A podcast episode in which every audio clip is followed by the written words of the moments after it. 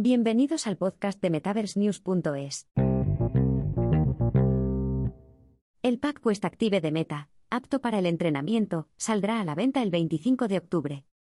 El kit de accesorios Quest 2, destinado a las personas que disfrutan haciendo ejercicio en la RV, que se anunció en la presentación de Connect de 2021, llega por fin después de la presentación del Connect de 2022.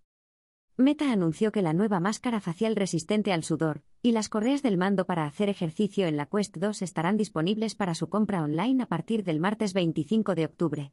Inicialmente cubrimos el kit de accesorios para hacer ejercicio Active Pack cuando se presentó durante la feria del año pasado, y no esperábamos que estuviera tan cerca de perderse su ventana de lanzamiento de 2022.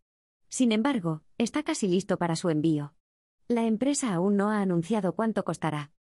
El pack activo incluye una interfaz facial limpiable que probablemente aguante mejor el sudor que la de felpa que viene instalada por defecto, dos correas para las muñecas y correas ajustables para los nudillos para proporcionar la combinación perfecta de comodidad y control, según Meta. En caso de que nunca hayas desprendido la interfaz facial del Quest 2, puede parecer que vas a romperla las primeras veces. En primer lugar, coloca el auricular de modo que las lentes estén orientadas hacia arriba y, a continuación, Aprieta suavemente cada uno de los dos lados de la interfaz que toca tus sienes.